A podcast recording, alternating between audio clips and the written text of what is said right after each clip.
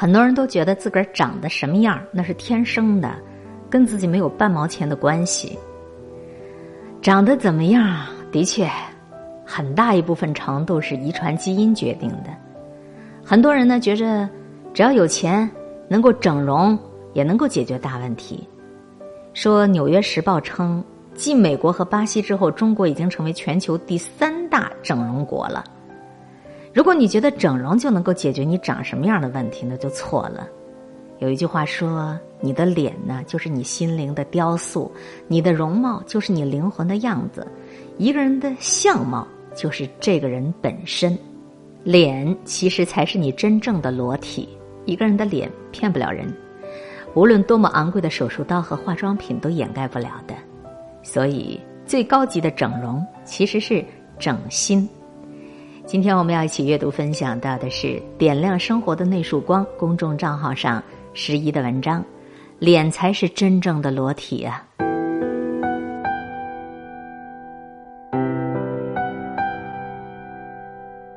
一段斑驳的旧时光，一段斑驳的旧时光，化作一阙城墙，化作一阙城墙，凝固了岁月，凝固了岁月，筑起了希望，筑起了希望，爱上一个人，爱上一个人，恋上一座城，恋上一座城，望向阳，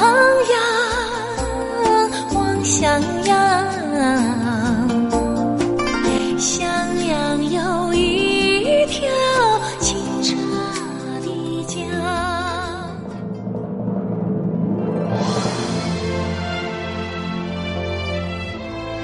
行色匆匆的每个人，来来往往的每辆车，描述着这座城市的表情。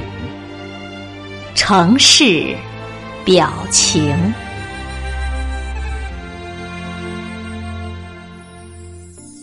说在三国时期，匈奴远距北国，发展特猛，对中原是虎视眈眈的，所以呢，就派了使者到魏国来一探虚实。魏王曹操听到这个信息啊，就心知肚明，看起来这是礼尚往来，实在是投石问路啊。随即呢，曹操就一声长叹：“哎呀，可叹我这个形象不够威猛，难以用我的这个样子就一阵匈奴。”两天以后，匈奴的使者来了，曹操呢就让他的大将崔季扮成自己去接见，自己呢就扮作一个侍卫，拿着刀站在崔季的身边接见完匈奴之后，曹操叫人去问这个使者：“哎，不知道你对我们国家的国君是什么感觉呀？”匈奴的使者就说出了那句非常有名的话：“魏王虽壮硕高雅。”但旁边拿刀势利者才是真英雄也。你看看，面相，这真是一个人长期的精神世界反映在表面上的烙印。一个人的性格、灵魂、精神气质，往往在他的容貌上，你就能一眼就见到底儿了。所以陈丹青才说了，一个人的相貌，便是这个人本身了。哲学家叔本华也讲过一个故事，说一群绅士。来到了维斯孔蒂公爵的宫廷，维斯孔蒂就问最小的儿子：“哎，你觉得谁是最有智慧的人呢？”这孩子稍作环顾，就去拉了比特拉克的手，把这位文艺复兴之父带到父亲面前。叔本华感叹道：“人的外表就是表现内心的图画，一个人的相貌能够比他的嘴告诉我们更多的事情。”语言只能够说出一个人的所思所想，而这个人的面貌却传达了自然本身的思想。曾国藩之所以能够成为晚清第一名臣，就在于他极其善于识人用人。曾国藩说过：“邪正看眼鼻，真假看嘴唇，功名看气概，富贵看精神。”由曾国藩推荐的人才，官至三品者达四十七人，位至督府者达三十三人。曾国藩的名言就是：“一个人的风水是在他的脸上，一个人的脸会泄露这个人的灵魂。”美国前总统林肯亲自面试一位应聘者，哎，幕僚都觉得这人不错，但是林肯就是没录用他。幕僚就问林肯：“哎，您觉得他能力不行吗？”林肯回答道：“我只是不喜欢他的长相。”幕僚就不理解了：“长得不好看也是人家的过错吗？”林肯回答道：“说，一个人三十五岁以前的脸那是父母决定的，三十五岁以后的脸却是自己决定的。刚刚出生的婴儿面容都是大同小异，但无一例外的都是那么天真可爱。可是人一旦过了三十五岁以后啊。”这个男人女人都会向两个方向去分化，一部分人呢是日渐枯黄，渐渐的就成了大爷大妈；一部分人就越长越帅，变成了赵雅芝、陈道明。青春散尽之后的男人女人大概都如此，不是变美就是变丑，没有中间态。为什么会这样啊？因为一个人做过的事。说过的话、学过的东西、读过的书，以及他经验的密度、知识的厚度、思想的深度，都会慢慢慢慢的渗入到，并且固化在这个人的脸上、眼睛里，还有他的语气里。所以罗素才说了，一个人的脸就是一个人价值的外观，每一个人的脸都写着这个人读过的书、走过的路、爱过的人。作家毕淑敏问过一个资深的整形医生，说：“您可以一眼就看出谁整过形吗？”医生回答道：“基本上可以。”那什么样的人你都接受吗？不，我会先让他回答一个问题，回答的不好我就不给他做。毕淑敏就问：“那什么问题啊？”把你的心想象成山谷，告诉我那里是什么景象？有人说，山谷里绿树成荫，泉水潺潺。有人说，山谷里鸟鸣不绝，百兽出没；还有人说，山谷里阴风惨惨，草木凋零。毕淑敏就不理解了，这跟整形有什么关系呀？医生说，相由心生嘛，整形的效果并不是一劳永逸。想要保持好的效果，心境就得美好明媚，因为再好的手术刀，它也敌不过另外两把刀。毕淑敏问。那另外两把刀是什么呀？一把刀是时间，时间会冲刷整容的效果；另外一把更加尖锐的刀就是心灵的雕刻。只有你心底里保持明媚，你才能够滋养旷日持久的赏心悦目。所以，想要整容，你还是先整心吧。南朝的刘义庆写了一本《世说新语》，在他的《容止》这一篇当中提到了男神潘安。说这潘安长得实在是太俊美了，他年轻的时候拿着弹弓坐车到城外玩儿，女孩子见了他都不由得围着他，老女人见了他就用水果投掷他。潘安回家的时候总是满载而归，这就是成语“掷果迎车”的来历。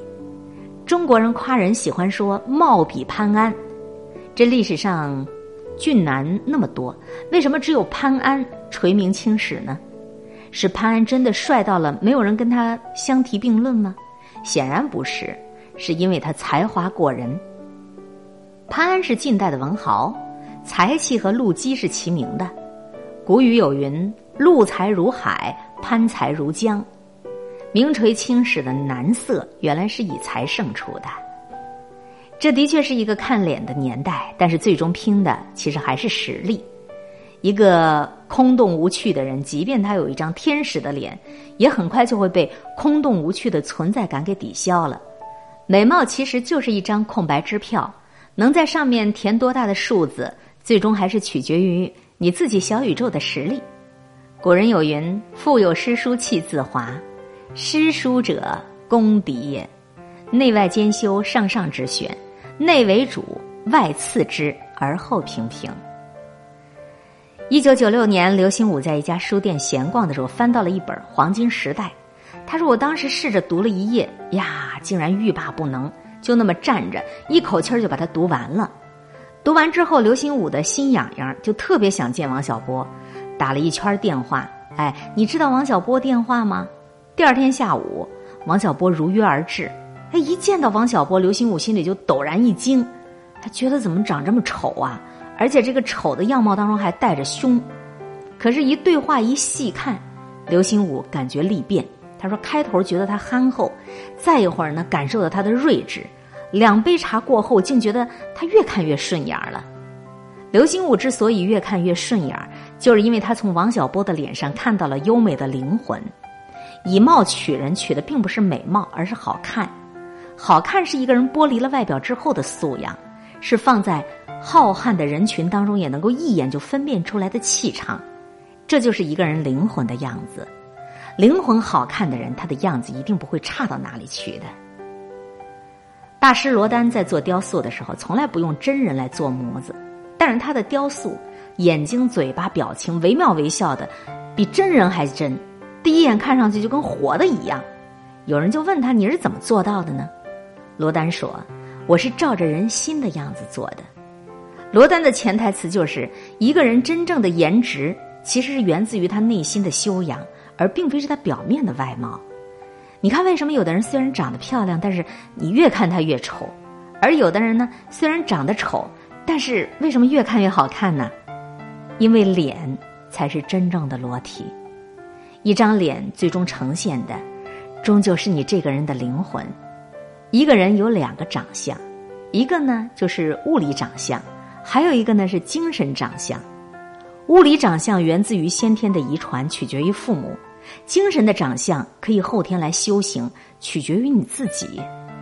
所以莎士比亚才说：“上帝赐予我们一张面容，而我们为自己造就另外一张。”虽然老天爷对一个人的外貌只投一次骰子，从出生那一刻就决定了你是不是一个漂亮的人，但是你依然可以在漫漫长月决定接下来要不要做一个好看的人。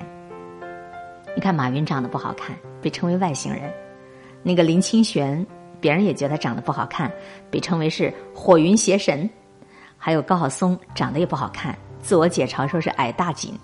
但这些丑人站在你面前，你不会觉得他们是真正的丑，或者说你你会认为他们身上流露出一种美，已经完全遮盖了他们的丑。这种美就是源自于内心的才华、气质、智慧，还有人格魅力。著名的教育家。苏霍姆林斯基说：“精于一役，或是完成某种事业之时，容貌就会具有凡庸之士所没有的某种气质和风格。哪怕是不与他交谈，只要跟他在一起，你也能够深深的感受到他身上的这种魅力。在这个看脸的世界上，有人天生就是可以靠颜值吃饭的，而有一些人呢，就只能够拼实力。但是拼着拼着。”就成了好看的一批人，所以啊，要让自己的相貌好看，不妨精于一门手艺。一个有专精、有事业的人，他的相貌会自带光彩的。著名的影星奥黛丽·赫本，年轻的时候风华绝代，老了依然可以绝代风华。她为何能够成为女神中的女神呢？秘诀就在她的遗言当中。她的遗言这么说。若要优美的嘴唇，就要讲亲切的话；若要可爱的眼睛，就要看别人的好处；若要苗条的身材，就得把食物分享给饥饿的人；若要美丽的秀发，就在于有孩子的手指穿过它；若要优雅的姿态，走路的时候要记住，行人不只有你的。人之所以为人，是必须要充满经历，自我悔改、自我反省、自我成长啊。如果想要好相貌，先要心灵美。我们永远要记得，我们现在长什么样儿，就是我们赋予生活的样子。你的皮囊坏了，你就要用思想去填满它。你要永远记得，最高级的整容，其实就是整心。从这个意义上来讲，我们每一个人都是自己的高级整容师。